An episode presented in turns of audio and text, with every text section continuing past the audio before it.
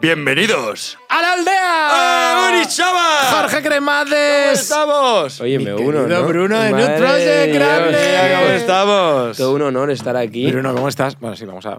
¿Quién me apoya? No. Bienvenido, Bruno. Un honor, tío. Un Oye, honor de verdad. en No, no. Yo te tengo que decir algo. Para nosotros es súper importante que hayas venido tú y no Alex. Ya, ya, ya. Yo le he dicho lo mismo, tío, que vas a aportar poco por aquí, así que no vengas mejor. Hombre, no, pobre. Le mandamos un saludo que no ha podido venir. No, efectivamente, lo siento. Es que eh, sí, cada uno nos liamos en alguna y esto es lo bueno de tener un socio y vas descubriéndolo. De decir, buah, si yo me meto en un marrón, tío, que me cubra en el otro porque así vamos apagando fuegos y no es imposible. Perfecto. Así que hoy vengo al rescate. Bruno, eh, vamos a hablar de Nude Project. Que es pff, una pasada. Una locura. eh, no sé cómo lo definirías tú, Jorge, pero para mí es Yo uno lo de los defino fenómenos. como... eh, hay- hay- mm, ¿Puedo hablar un poco de la competencia, a lo mejor? Obvio, dale, dale, por favor. Yo creo que tenéis... Bueno, es una marca de ropa muy potente, ¿no? Que, que lleváis tres años. Tres años, Tres años, ¿no? Y creo que como cifras, el, el segundo año facturasteis 7 millones. El primer año 600, segundo año 2,6. ¿Y cuándo sale en este podcast? Eh, sale la semana que viene, semana tú- que cuando viene. tú Vale, pues vamos, vamos encaminados a, a facturar, a cerrar el año con 10 millones de euros. Joder, macho, ¿cómo están aquí la peña? Hasta tío? aquí el programa de hoy. eh, vamos a trabajar un Muchísimas poco gracias, y a facturar 10 putos No, millones, tío. Pero no es todo tan bonito como suena para la gente que, que no haya estado en el mundo de los negocios y no tenga perspectiva. Al final yo me acuerdo que cuando era pequeño decía, guau, facturas cuántos millones de euros. Oye, pero en plan, yo pensaba que cuando facturásemos un millón de euros seríamos ricos. Alex y yo iríamos en Lamborghini, todo sería espectacular. Pero la realidad de un negocio es que no es así. Es que hay coste, ya puramente vendiendo ropa, el coste de la ropa es una locura. Tienes un equipo, tenemos 35 personas que trabajan en la empresa, eh, tenemos unas oficinas, unas tiendas. Entonces, al final, cuando es una empresa de alto crecimiento o quieres que sea una, todo ese dinero que entra en caja, y si es un negocio rentable, se reinvierte y se reinvierte, se reinvierte y es bola de nieve hasta que llega un punto que al final quedas satisfecho, quizás dices, ¿quieres vender la empresa o quieres mantenerla o quieres no crecer más? ¿no? Y ahí es cuando ya, ya quizás un punto más rentable, etcétera, pero si no, es una batalla. Claramente uno de los grandes aspectos que tiene la marca o de las cosas por excelencia que podemos decir que ha sido notorio en vuestra marca es el marketing. Sí. Creo yo. Eh, hacéis un marketing Total. cojonudo en Instagram.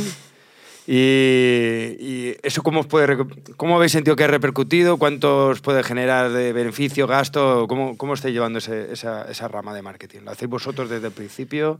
¿Habéis contratado a otra gente? Pues tío, el discurso es básico, ¿no? En el sentido que, coño, empezamos haciendo todo nosotros, ¿no? En plan, éramos dos chavales, estamos en la universidad, eh, vendiendo sudaderas a nuestros colegas, al final no empieza con un gran plan, no empieza con un business plan ahí que te pones a esto y dices cuál es la misión de la marca, cuáles son los valores, cuál es la cultura de empresa. No teníamos, no sé si puedo decir tacos aquí, pero no, no, no Sí, teníamos sí, ni puta coño. idea de, de lo que estábamos haciendo, ¿sabes? Teníamos, y creo que esa ignorancia o esa, al final es esa actitud de niño, ¿no? El sueño del niño es muy importante y te fijas en la mayoría de emprendedores y existe porque si no, si te pones a pensar en la realidad del mundo, dices, buah, eh, de la mayoría de empresas que empiezan hay un 0,05% que de verdad son exitosas y llegan a facturar más de X millones. Y después de las que llegan a facturar X millones, hay un 90% de ellas que no dura más de 5 años. Si te pones a mirar las estadísticas, son tan infavorables que dices, buah, no empiezo en mi vida jamás algún proyecto de este estilo. Entonces, creo que esa, esa actitud de niño, ese, ese, ese querer soñar, es lo que te hace a veces hacer grandes cosas y no tener miedo a poder fracasar, y especialmente en una edad como la mía, ¿no? que tengo, tengo 22 años ahora mismo, y cuando empezamos teníamos 19, 18, 19 años. Nosotros. Me recuerda tanto Uriel. ¿eh? ¿Verdad, Jorge? Ahora que tenemos ya 30. Bueno, tú 30 y yo 26. o sea, 22 años, empezasteis con 19. Con 22 años tenéis una empresa que factura 10 kilos. Ujú. eh, tenéis un, un proyecto brutal en- con el que habéis podido, pues yo qué sé, estar con Rabo Alejandro, con Quevedo, con. Bueno, en fiestas, etcétera. Y algo que a nosotros nos encanta, que es un podcast brutal. Joder, qué guay. ¿Qué es, dentro de lo que hablaba Jorge un poco del marketing, qué significa el podcast dentro de todo Newt?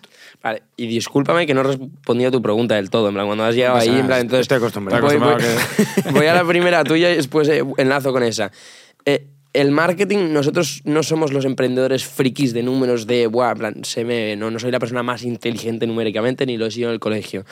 Entonces, seguíamos un, funda- un fundamento muy básico, que es, voy a intentar aportar muchísimo valor a la, a la sociedad, o en este caso a la gente que me sigue, y yo siento que si soluciono algún tipo de problema y aporto valor, el cliente naturalmente me va a querer recompensar y la manera de recompensarme es comprándose una sudadera y de alguna manera haciendo esa inspiración tangible, ¿no? Él al final se compra un producto, le llega a casa o él o ella se lo pone y dice, hostias, se siente partícipe de algo, se siente parte del movimiento y yo creo que profundamente todos los chavales o toda la gente en general nos queremos sentir parte de algo y tener propósito en la vida, ¿no? Es lo que vamos buscando. Entonces yo creo que poco a poco y batallando es lo que hemos ido consiguiendo dentro, dentro del cliente, ¿no? Sin ningún tipo de ROI directo o, o una consciencia, porque al final cuando eres un chaval no estás pensando en, buah, si hago este podcast, ¿cuántas compras me van a llegar? O al menos no lo pensábamos nosotros así, sino era, buah, a mí esto me parece gracioso, me parece guay, si a mí me parece guay, quizá hay otra gente a la que parece guay. Claro. Y enlazando con todo el tema del podcast, el podcast era eso, en plan, yo la razón por la que he emprendido, y, y Alex lo comparte al mil por cien, es porque hemos tenido suerte de crecer una generación donde había ya, por ejemplo, el dueño de Gymshark, Gymshark es una marca de gimnasio enorme, que sí, es sí. un unicornio, es una animalada, él documentó toda cómo empezó. Empezó imprimiendo camisetas en casa mientras trabajaba en el Telepizza. Cuando llegaba el Telepizza a trabajar a las 8 de la tarde se ponía a imprimir y estaba trabajando hasta las 3 de la mañana. Y a mí eso me sentir, vale, este tío no es ni tan guapo, ni tan inteligente, ni tan eh, fuera de norma, ¿no? Que al final creo que pintan a veces los empresarios como, guau, genios. No, no. Este es un tío normal que ha creado algo impensable, algo enorme y poniendo en base ética de trabajo, eh, siempre hay un aspecto de suerte y estando en el momento correcto con el producto adecuado.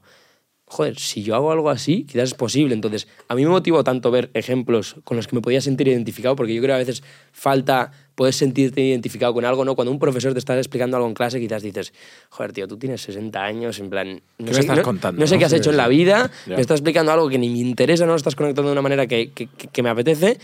¿Qué es esto? Pero cuando te dice un chaval en el que te sientes completamente reflejado, dices, oye, oye, quizás que tengo que espabilar, que, que, que aquí, hay, aquí hay gente que, Claro. que me está adelantando por la derecha y la izquierda, ¿no? Pero en ese, en ese caso, Bruno, con el, con el proyecto de, de un podcast que vosotros decíais, pues lo- hablabas ahora de docu- documentar las cosas, ¿no? Explicar tu historia, eh, hacerte partícipe de una comunidad, de un sentimiento, de unas ideas. Todo eso os ha hecho que, que el proyecto en sí pase de ser una marca de camisetas, de, de sudaderas, de ropa, a todo un movimiento.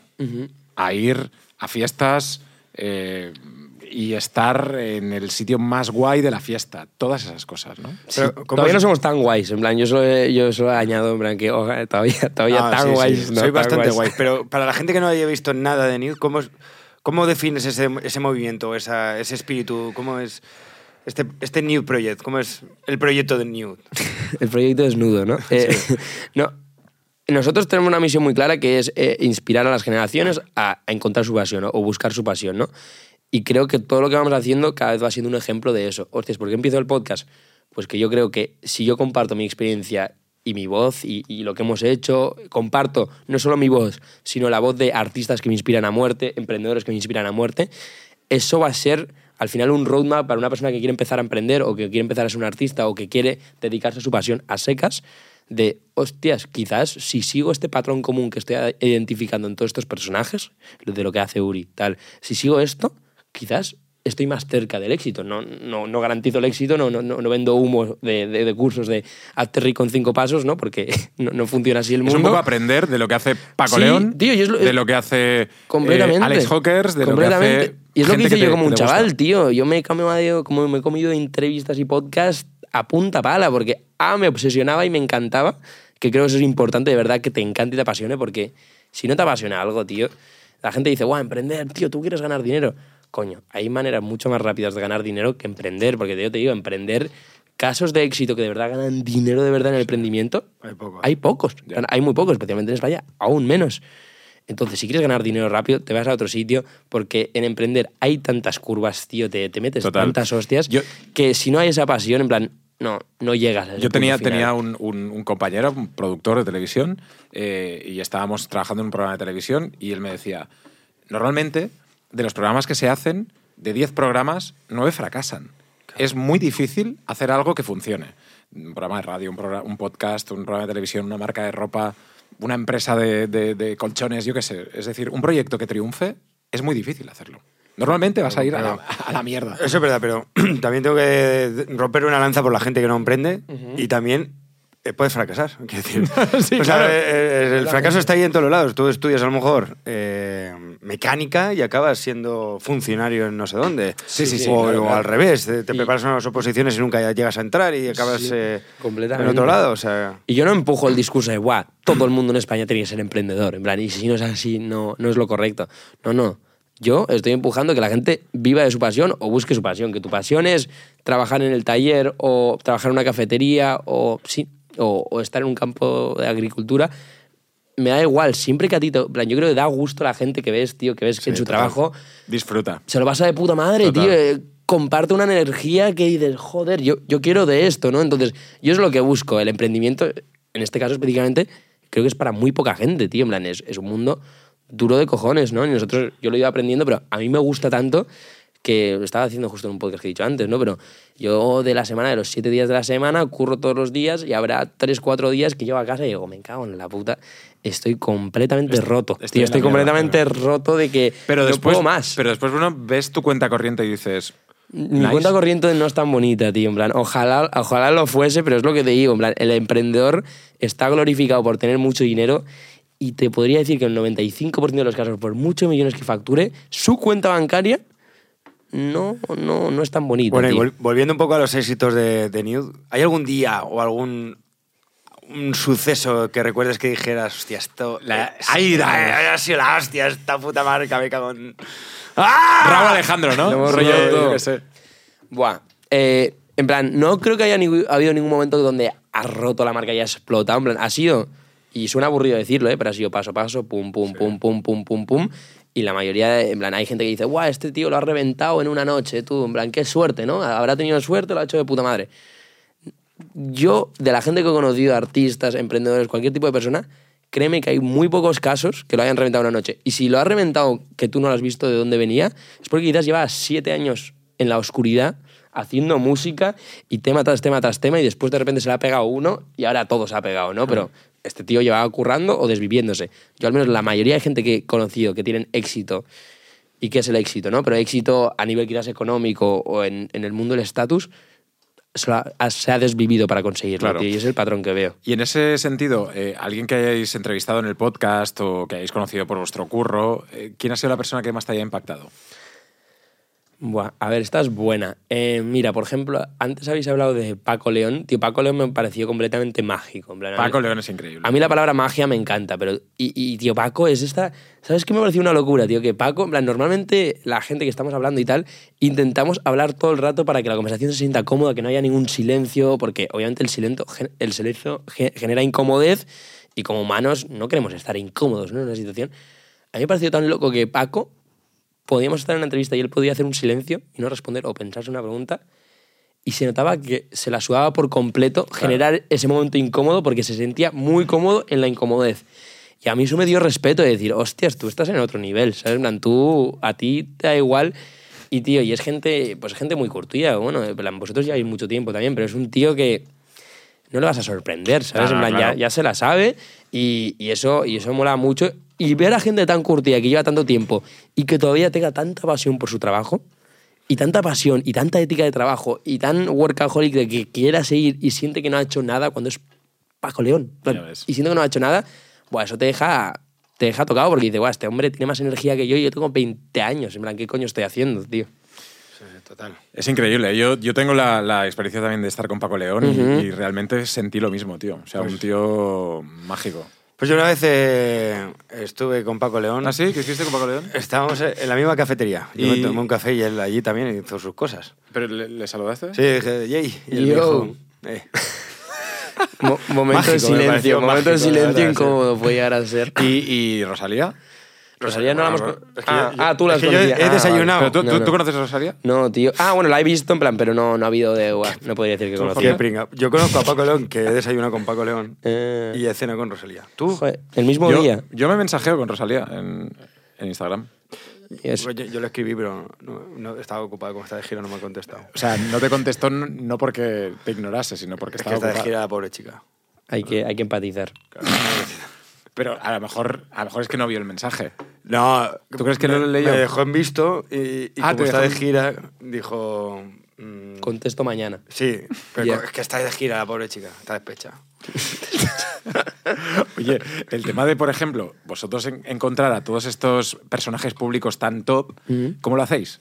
O sea, les escribís por Instagram, le dices, hey, ¿qué pasa? Somos de New Project y queremos que vengáis al podcast. Y te dicen que sí. Buah, tío, es cada uno es un caso aislado. Cada uno es un caso aislado y, y, tío, hay, hay suerte que creo que cuando estás haciendo algo que al menos a ti te mola mucho, te das cuenta que hay, que, hay, que hay otra gente que también siente lo mismo y dice, hostias, qué guapo lo que estás haciendo, en plan, que, que, que, que si hacemos algo juntos o algo, ¿no? Claro. Y en el caso de Raúl fue así, pero también te digo que no, no, no, no, no, no cagamos oro, ¿sabes? En plan, para conseguir a gente buena en el podcast, pues hay que chaparla por Instagram o decir, guau, tío, me puedes conectar con X y tal, que es, es de lo más difícil conseguir invitados que de verdad valgan la pena y que te emocionen Claro, mucho, claro. tío, oye, porque además el podcast es una cosa de siento de estatus en el sentido que cuando estás haciendo tu primer episodio, ni Dios quiere venir, en plan, es una bendición si alguien quiere venir a tu podcast porque te están haciendo un puto favor. Más bien te, vale estar bien conectado porque si no te están haciendo un favorazo, ¿no? Porque Claro. al final es- están gastando un tiempo en una cosa que quizás no tiene mucha repercusión. Y, tío, es una cosa escalón, plan, peldaño, ¿sabes? Que siento que vas escalón, escalón, escalón, y dices, ah, tío, pero ahora he hecho un, Paco, un podcast con Paco León y tal, y esto y otro. Y dices, bueno, vale. Y, a ver, yo creo ya naturalmente, si hay gente que lo ve, ¿no? En plan, pues quizás te sorprende. A mí me ha habido peña que me ha sorprendido mucho que me ve el podcast. Por ejemplo, Willy Rex, en plan, nos escribió el otro día y dice, guau, me mola mucho el, formato del podcast. Porque le dijimos, ¿te quieres venir al podcast? Porque nos seguía en Twitter, no sé. Y dice, me mola mucho el formato del podcast, como lo habéis dicho, tío, hagamos uno en enero. Y es Willy Rex, tú, que es el dios de YouTube, ¿sabes? En plan, que yo, este hombre, en plan, lo he mamado, lo he Claro, mamado. Claro, claro. 17 millones de suscriptores. 17. ¿Tú cuántos tienes, Jorge? Menos. A lo uno, bueno, Pero, pero ¿En, Facebook, en Facebook cuántos? Le escribí a, a Willy Rex también. Ah, sí. ¿Qué Sí, te- sí. Bueno, nos escribimos. ¿Y qué te dijo? Yo, yo he publicado una, una entrevista con Willy Rex que hice el otro día en, en- en Andorra. Ah, pero ¿y por qué no has traído aquí al podcast? También, también vendrá al podcast. Uy, O sea, Guille es súper colega mío. Un beso desde aquí. Tú le llamas, yo le llamo Guillermo, porque eh, somos más íntimos. más bueno, dice, Guillermo, eh, o sea, lo odia que le llamen Guillermo. ¿Cómo? Hostias. No, quizás ya en tal intimidad, tío, el tema cambia. Puede ser. Cuando es tan íntimo lo que tenemos en ello, Tan, tan, tan, Es un tan deep. vínculo, es un vínculo. Tan deep. Oye, y yo tengo una pregunta más personal, porque yo he pasado por la tienda que tenéis en Fuencarral y siempre hay un cordón ahí que impide la entrada. Un, Y, eh, no, no, un cordón no, como no del, esta historia. del VIP. Estamos en Barcelona. Eh, sí, tío, en plan, Fuencarral ha sido espectacular. En plan, hemos abierto nuestra primera tienda, cagados, porque, eh, vale, tienda online y todo esto, guay. El mundo físico, otra película. Rollo. Te piensas que sabes tal. No, no, es otra, es otra película por completo. Abrimos la tienda en Fuencarral, que es una tienda pequeñita, tío, 65 metros cuadrados de, de puro gozor, ¿sabes? Porque a mí me flipa. En plan, No, es- me- es no es pequeña, es perfecta. Yo creo que está muy bien. Sí, es íntima, en plan, a ver, ojalá pudiese, ver, ahí está la ambición, ojalá pudiese ser un pelín más grande, pero bueno, no pasa nada. Eh, y tío, es una ¿Cuántas veces has pensado tú eso, eh, Jorge? Cada uno en su Sí, caso, tío. eso me dijo Cada uno en su caso.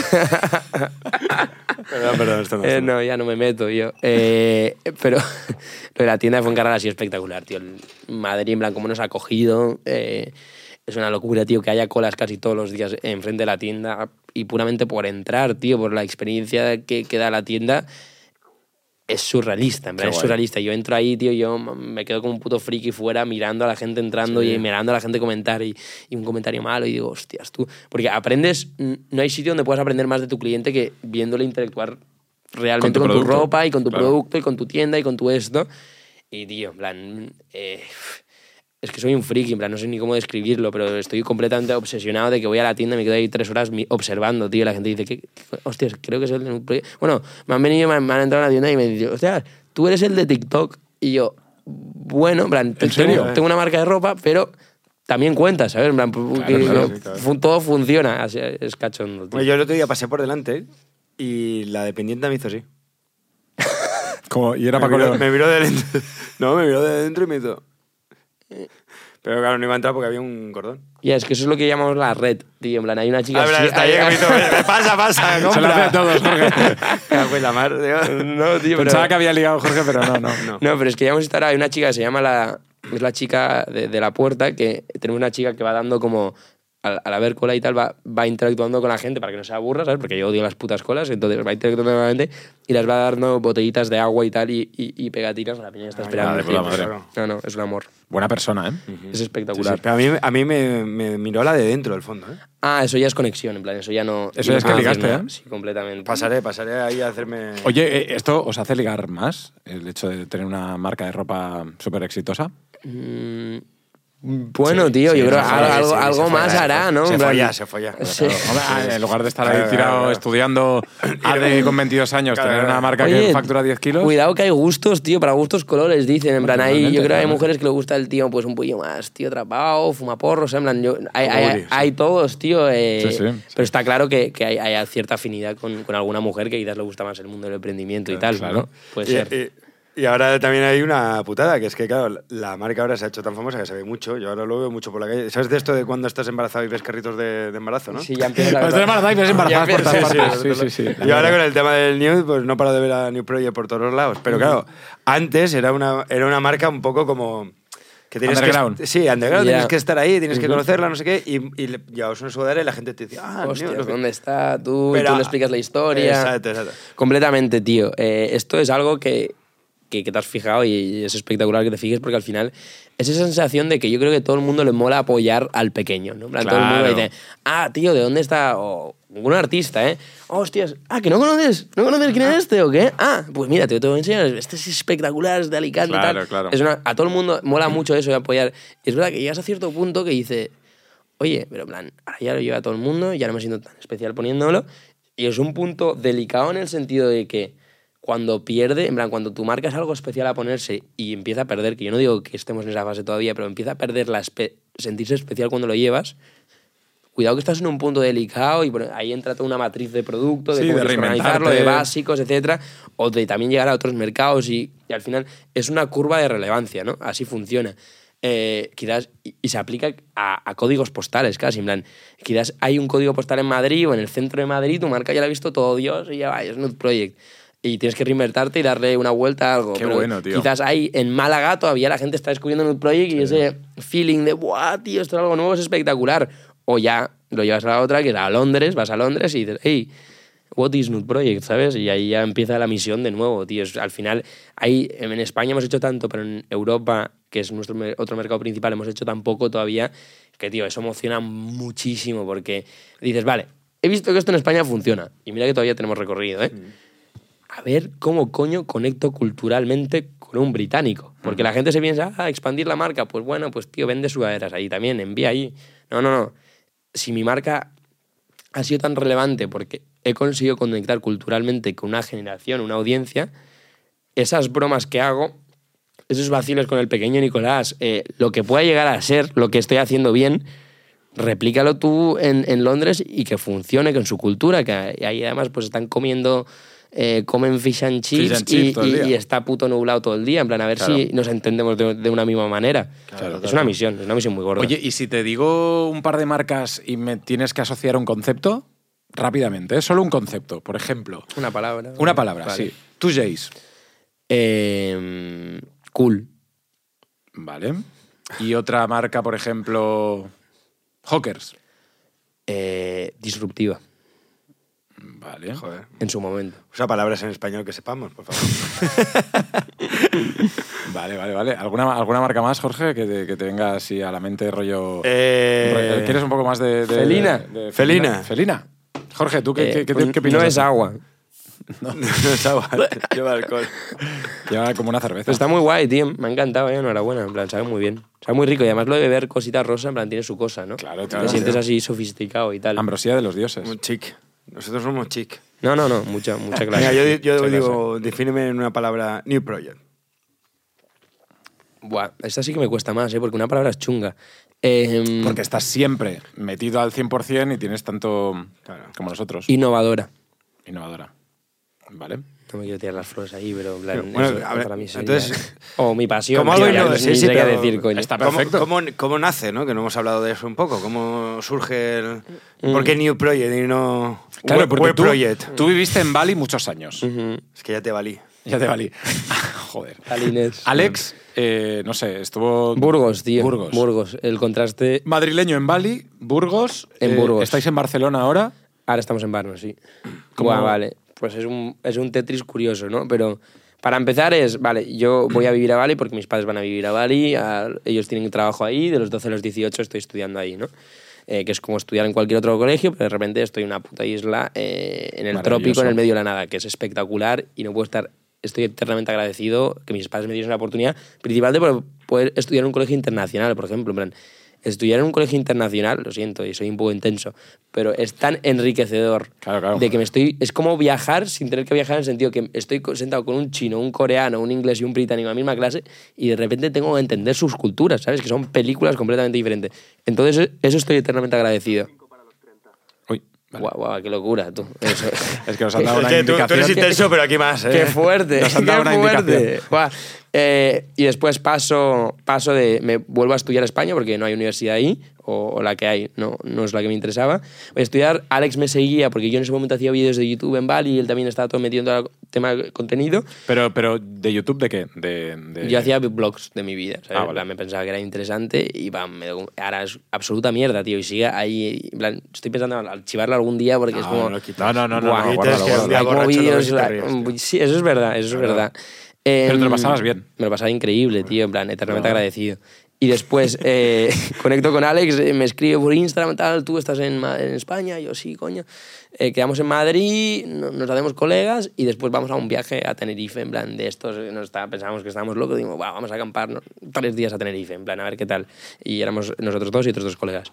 Y en ese momento, tío, me moló mucho de que yo estaba en una fase bastante como perdido en mi vida, ¿no? Yo siempre había tenido un foco de, guau, inicialmente quería ser surfista profesional, después quiero ser youtuber famoso. Y siempre es como era, tenía un foco y eso me mantenía en paz, ¿no? Porque creo que tener propósito en la vida es algo espectacular. En plan, sin ello, yo personalmente sufro mucho. Un objetivo. Sí, y, y eso me mantenía y de repente llego a los 18, tío, estoy justo aquí y, tío, llego a esa fase de que cuando llegas a los 18, en plan, la vida hasta entonces era, había sido, al menos en mi caso, como muy simple de que tenía que ir al colegio, a Sí, sacar buenas notas, tal, iba a casa, comía, en plan, chill, no, no había nada. Y de repente llegas a los 18 y te pones a pensar en crisis existenciales de qué voy a hacer, y hay gente a mi edad que está haciendo cosas tan guays y yo creo que especialmente las redes sociales generan una comparación inmediata a que te metes en Instagram, ves que uno es surfista profesional, ves que uno es modelo, ves que uno es mucho más guapo que tú, otro está más mazado y dices, joder, tío, en plan, ¿qué estoy haciendo yo con mi vida, no? Y yo me acuerdo de tener una conversación con mi madre a los 18 y decir, no sé ni qué quiero estudiar, ni qué quiero hacer, y en plan, casi ponerme a llorar de, de decir, Sí, sí, perdido. Y, y me acuerdo de encontrarme a Alex y él tenía como esta idea en su cabeza de decir, ¡buah! Yo quiero crear un negocio digital y quiero que sea una marca, que comparta un estilo de vida y tal. Y digo, me la suda, pero yo me uno al barco, tío, porque ahora mismo, en plan, suena mucho mejor que, que hacer nada con mi vida y, y- y tengo ganas, ¿no? En plan, tengo muchas Y ganas y no sé dónde ponerlas. Y teníais 18 años. 18 años, sí. Y ahí nos unimos, empezamos esto, pero como, como he dicho al principio, sin business plan, sin nada, imprimimos tres camisetas. Eh, no, imprima- eh, imprimimos creo que 25 camisetas, 300 euros cada uno. Y a muerte, y a muerte desde el principio y ha sido... Al final la gente no se da cuenta, ¿no? En plan, y hay todos los comentarios de, guau, es imposible empezar con 300 euros, esta historia es falsa, etc. En plan, creo que al final la gente eh, crea una caja y es como que dice, vale, esto es imposible, en plan, yo lo veo imposible, entonces les voy a meter una caja de que es imposible y así yo me quedo en paz y cómodo conmigo mismo de no, no, no tener que probarlo e intentarlo. Pero, tío, la realidad es que en el mundo de la moda, y no sé de otros negocios, yo hablo de mi experiencia, si vas reinvirtiendo poco a poco tu dinero, es un mundo cíclico, si lo vendes, vuelve el dinero, puedes comprar stock y así es una bola de nieve. Y que no quita que luego, por clarificar, porque este es un tema delicado, ¿no?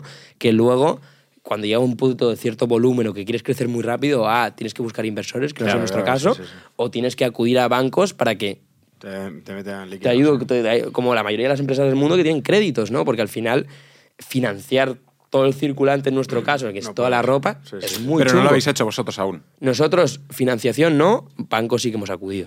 Pero, por ejemplo, dentro de esos 300 euros, supongo que las primeras ventas serían familiares y gente que os quiera apoyar, ¿no? Sí, Amigos tío. y tal. ¿Cómo, cómo fue la primera venta de decir? eh, ¿Ha entrado Y algo el aquí? diseño, ¿no? Y el diseño, ¿cuál era? O sea, la, todo. la historia es graciosa. La el primera camiseta, El diseño tío. era dos cosas que hicimos Alex y yo, que una era una camiseta negra con una frase que decía Daydream Save My Life y la otra no sé exactamente cómo era, pero una foto. Y me acuerdo, eh, tenemos Shopify, que es como lo que usábamos para vender, ¿no? Y Shopify tiene un dashboard increíble donde puedes ver las ventas en directo, etc. eh, subimos nuestro primer vídeo de la campaña, que es un vídeo que hicimos nosotros, hicimos unas fotos, en plan, nosotros mega hypeados, se lo hemos dedicado a nuestros colegas, en plan, a las 9 sale el tema, ¿sabes? Y lo vamos a reventar. Eh, me acuerdo de estar ahí esperando, en plan, es un silencio absoluto de Alex y yo en casa, estábamos esperando esa primera venta, ¿no? Y de, uff, hay tensión porque dices, coño, llevamos dos meses trabajando esto, a ver cómo va. Y me acuerdo de que llegó la primera venta. Nos revolucionamos, nos volvemos completamente locos. Y no sabéis quién era. No, o sea, y- podía y- ser tu madre. Claro, y decimos, vamos a curiosear a ver quién ha sido, ¿no? a ver quién ha sido el loco que ha apoyado esto. Su madre desde Bali, venga, vamos y me a al niño que está perdido, joder. y me acuerdo de mirar y era mi novia del momento, tío. Y me- Grande, y me vine abajo, tío. Y tú pensando, uff, la quiero dejar, Me- tío, ¿ahora qué hago? Ahí rompió la relación. dejarla con esta camiseta. Y, y me vine abajo porque dije, joder, Pero si tío, eso es lo normal, es lo que- joder. es lo que y después dije, bueno, pues a ver, mejor que nada, ¿sabes? Plan, muchísimas gracias. No, no, Encantado. Hombre, es lo, lo prim- lo primordial es que te apoyen tus amigos. No, si no, ¿a dónde vamos? Y te digo, y hay mucha gente que cuenta la historia, ¿no? En plan, creo que está glorificada la historia de, buah, tío, a mí yo cuando lo hice nadie me apoyaba y todo el mundo quería que fracasase y todo el mundo me odiaba. los Tío, amigos, a nosotros hemos tenido muchísima suerte de que la gente a nuestro alrededor, por lo general, la gente que nos conoce, ¿eh? después haters y, y cualquier cosa en internet es otra película, pero la gente que nos conoce nos ha apoyado a muerte, tío, y, y siempre Pero han es, que, estado... pero es que yo creo que los haters, tío, haters con a hate siempre, y es como, pff, o sea, haces una marca de ropa, te van a hatear, estás haciendo una marca de ropa, eh, haces un vídeo, eh, te van a hatear y estás haciendo un vídeo, haces un podcast y dices, ah, pero, pero qué aburrido, ¿qué Pero bueno, hacéis? pero O es un poco gente, como- gente que no está eternamente agradecido por, por, por estas cosas. Y es una siento- chafa, ¿no? Hombre, yo siento que es. eh, me voy a quedar con esa frase, pero siento que es gente que no tiene esta ambición o este deseo de emprender un negocio y no pasa por, este, por estas tesituras. Pero yo creo que además también, eso es súper importante, pero además sin ningún tipo de expectativa. Es decir, vosotros lo hicisteis básicamente porque, y tú lo decías, porque no tenías otra opción mejor. Que es como, voy a hacerlo. Completamente. Y yo creo que en plan, es increíble que cada uno hagamos nuestra película, porque si todo el mundo emprendiese, se daría muchísima pereza al mundo, ¿no? En plan, no funcionaría como tal. Pero a mí lo que, con lo que no estoy de acuerdo es, hostias, tú, pero quizás no intentes machacar a un chaval que está intentando hacer Claro, lo que le apasiona, ¿no? Y- Claro. Y, si además le va bien y hay, hay algún cierto éxito de eso, para él eso es increíble, tío, y de alguna manera en, en su círculo debería ser glorificado, o no glorificado, pero debería ser apoyado, ¿no? En eso, en plan, en vez de, hostias, bajarle a la mierda y decir, no, no, tío, en plan, qué asco, esto son niños de papá, o lo han empezado por X o este. Tío, eh, yo respeto a cualquier persona que de verdad tiene los huevos a decir, yo voy a hacer esto y me da igual lo que opine la gente o me da igual esto, porque, tío, eso, eso tiene cierto carácter y tienes cierta cosa dentro tuyo que hay que respetar. Al menos respetarlo. Total, Después que pueda sí, estar sí. alineado con ello o no, es otra película. Sí, luego te puede gustar o no gustar el proyecto o no. O, o- o yo- bueno, pero que sí, que hay que respetar y apoyar a tus amigos y sobre todo a tu familia, como yo apoyé a Uri cuando estaba en los 40 principales. Le Bueno, apoyé- no, no, no. Le apoyé a que se fuera. Te apoyé, te apoyé yo. ¿Quieres que te cuente una historia? Por favor. Bueno, eh, es que estaba hablando 40 aquí yo todo el puto día, tío, y en Mira, verdad quiero escuchar. En los 40 eh, hicimos, hacemos los 40 Music Awards, ¿vale? que, que, joder, pues que es una de las fiestas más importantes de la música en España. Entonces, en ese año había una fie un, había el, el, eh, bueno, siempre premio. hay diferentes premios, ¿no? A la mejor canción, mejor artista, tal, no sé qué. Y ese año era mejor influencer. Entonces, eh, pues vino todo el mundo, el Rubius, Willy, tal, no sé qué. Y yo presentaba esa, ese, ese, ese prese- Entonces, Palacio de los Deportes, 18.000 personas. Ujú. Y yo digo, bueno, este es un momento muy importante para mí porque le voy a dar el premio a un amigo mío, alguien que, que está trabajando, des- viene de- desde Zero to 100, ¿sabes? guay. Y tal. Jorge Gremades, eh, ganas el premio al mejor influencer. Y sale Jorge al escenario, más pedo que una rata. O sea, peor que Amaya Montero en, en ese momento. Y es como, y yo digo, no. Y entonces Jorge empieza a hacer un discurso y yo digo, tío, no, no, no. Un no. discurso de Y mierda, yo por tío. detrás, por detrás le hacía. Carta, carta. Y tal, le dieron el premio, ¿vale? El mejor influencer del año. Ese fue el único año que se hizo ese premio. El premio ya se dejó de hacer. Nunca más, nunca más. Salió, del, salió de la, del, del tal y estaba Shakira. Y entonces, claro, Shakira no conocía a Jorge, o sí que te conocía. Te dejó en visto. Me- Y, de- y dice Jorge, Shakira, ¿puedo hacer una foto contigo? Entonces Shakira pensó, como le vio con el premio, pensó que era alguien importante y Eh. se, se hizo una foto con Shakira. Oye, Y ahí está la historia. Buen tío. desenlace. Hombre, claro, claro. Buen final sacó, desenlace. sacó una foto con Shakira. Tengo que decir dos cosas. La primera es que no estaba acostumbrado a la cerveza gratis y por eso me emborraché. y la segunda, que Shakira esa noche me conoció a mí y luego conocí a Piqué y mira cómo le ha ido las cosas. Hostias. Tenía que haber, tenía que haber elegido bien. Contigo hubiese sido otra cosa, ¿no? Sí, lo que pasa es que me sabía mal por Rosalía. Claro. Ah, Rosalía en ese momento no estaba ni en el mapa. Bueno, pero yo mentalmente le guardo... visión, tenías visión. Sí, sí. No, no, es Oye, hablando de visión, ¿cuál es para ti una marca que en este momento tengamos que tener en el radar? De cualquier ¿Española? cosa. ¿eh? Sí. O bueno, o digas, joder, tío, esto está. Lo están haciendo bien, tal. Ajá. Pues yo tendría que decir que 100% tío, dar crédito. No sé si conocéis, por ejemplo, una marca hamburguesas que se llama Vicio.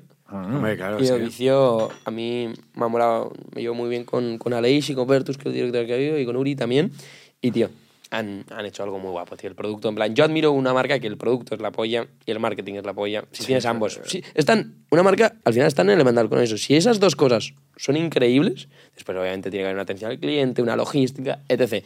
Pero si te focalizas en que esas dos cosas sean increíbles, Sí. tienes una marca increíble. El marketing es muy bueno. Es otro caso de éxito de, de marketing como tu empresa. ¿eh? Completamente. Con. Goico, tío, lo que hicieron con, Con Goico Goico fue buenísimo. cojonudo, sí. O sea, Sí, ahí sí. atacar directamente a la competencia y tal, estuvo es, genial. Es espectacular, tío. Así que eso, y, y, tío, yo me fijo mucho en creadores de contenido, honestamente. A nivel de. Obviamente, me encantan las empresas, soy un loco también.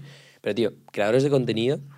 Yo creo que ahora mismo las empresas más gordas que van a nacer son empresas que generan creadores de contenido. Eh, un ejemplo, Logan Paul crea Prime, Prime. que no sé si sabéis, es la Sí, sí. botellita de bebida Agua. energética. Y es una empresa que no sé si está valorada en, en- en mil millones ya o no. pero- 2000, creo que vi un vídeo que decían que estaba valorado en 2.000 millones. Tío, porque si un, un influencer que al final son lo que tienen, ¿no? Influencia, en plan, de verdad, influyen so- sobre una masa de gente. Si tienen esa influencia sobre masa de gente. En plan, ¿Mr. Beast sabéis quién es? ¿O no? Vale. tío. Me acuerdo de un ejemplo de Mr. Beast que me moló mucho. Dice, mira, yo entro en un supermercado, me piden 70 fotos. Guay. Entonces, al menos hay 70 personas en ese momento que me reconocen en ese supermercado. Si yo pongo un, pro- un producto en ese mismo supermercado, bien sea una barrita de chocolate, un agua, lo que sea, esas 70 personas lo van a ver y se van a interesar, especialmente si es un alimento como, como un agua o algo que te da igual un poquito que agua sea, ¿no? En plan, obviamente hay aguas que te molan más o no, pero la decisión, si ves a un Mr. Beast o algo y dices, ostras, la voy a probar, y si después te gusta, pues repites el agua de Mr. Beast. Ese, ese ejemplo para mí es una puta locura, porque es la verdad, tío, en plan, prefiero, yo prefiero apoyar a Mr. Beast que a Evian, que no, no que, sin Que no conozco al señor de Evian, No sé. puede patrocinar Será este un hombre podcast que estará, fácilmente. estará completamente forrado y muy feliz por ahí, ¿no? Pero no, no sé quién es. Entonces yo creo que eh, el próximo, la próxima ola de cosas que se vienen son marcas de, de influencers que de verdad lo, lo, lo hacen bien. Bruno, es un gusto hablar contigo, tío. Muchísimas gracias, tío. De Eh, verdad, es un puto honor. Yo al final, y lo siento por, por, por, por, por, por- por interrumpir, pero agradezco mucho estar aquí. Hombre, tío. Y yo no soy de este mundo, yo soy un mundo de, de que yo voy a la oficina todos los días, soy un puto oficinario. No, oficin, no, oficinista. ¿Oficinista? Oficinista. Y, y venir a gente aquí como vosotros que, coño, movéis el mundo del entretenimiento, tío. No, eh, tío, eh, es No, no, potente. no eres un puto oficinista, eres un puto oficinista eternamente agradecido. Se ha quedado esa, tío. me cago en la puta. eres un grande, tío, que además hoy yo creo que, que hemos hablado un poco, un poco de todo. Eh, nos llevamos cosas para... De, de muchas cosas de ti, sí. Sobre todo, La cartera que le has robado. la cartera que le he robado. Ta- ta- la, la- ¿Qué tal la, la cartera, no? La- Los 10 millones de euros. Dios mío, no me he enterado yo de esa, tío. Me cago en la puta, es que soy lento a veces. Bruno, grande. New Project. Jorge. Cremades. ¡Uri Saba! ¡Fuerte aplauso en la aldea! ¡Grande!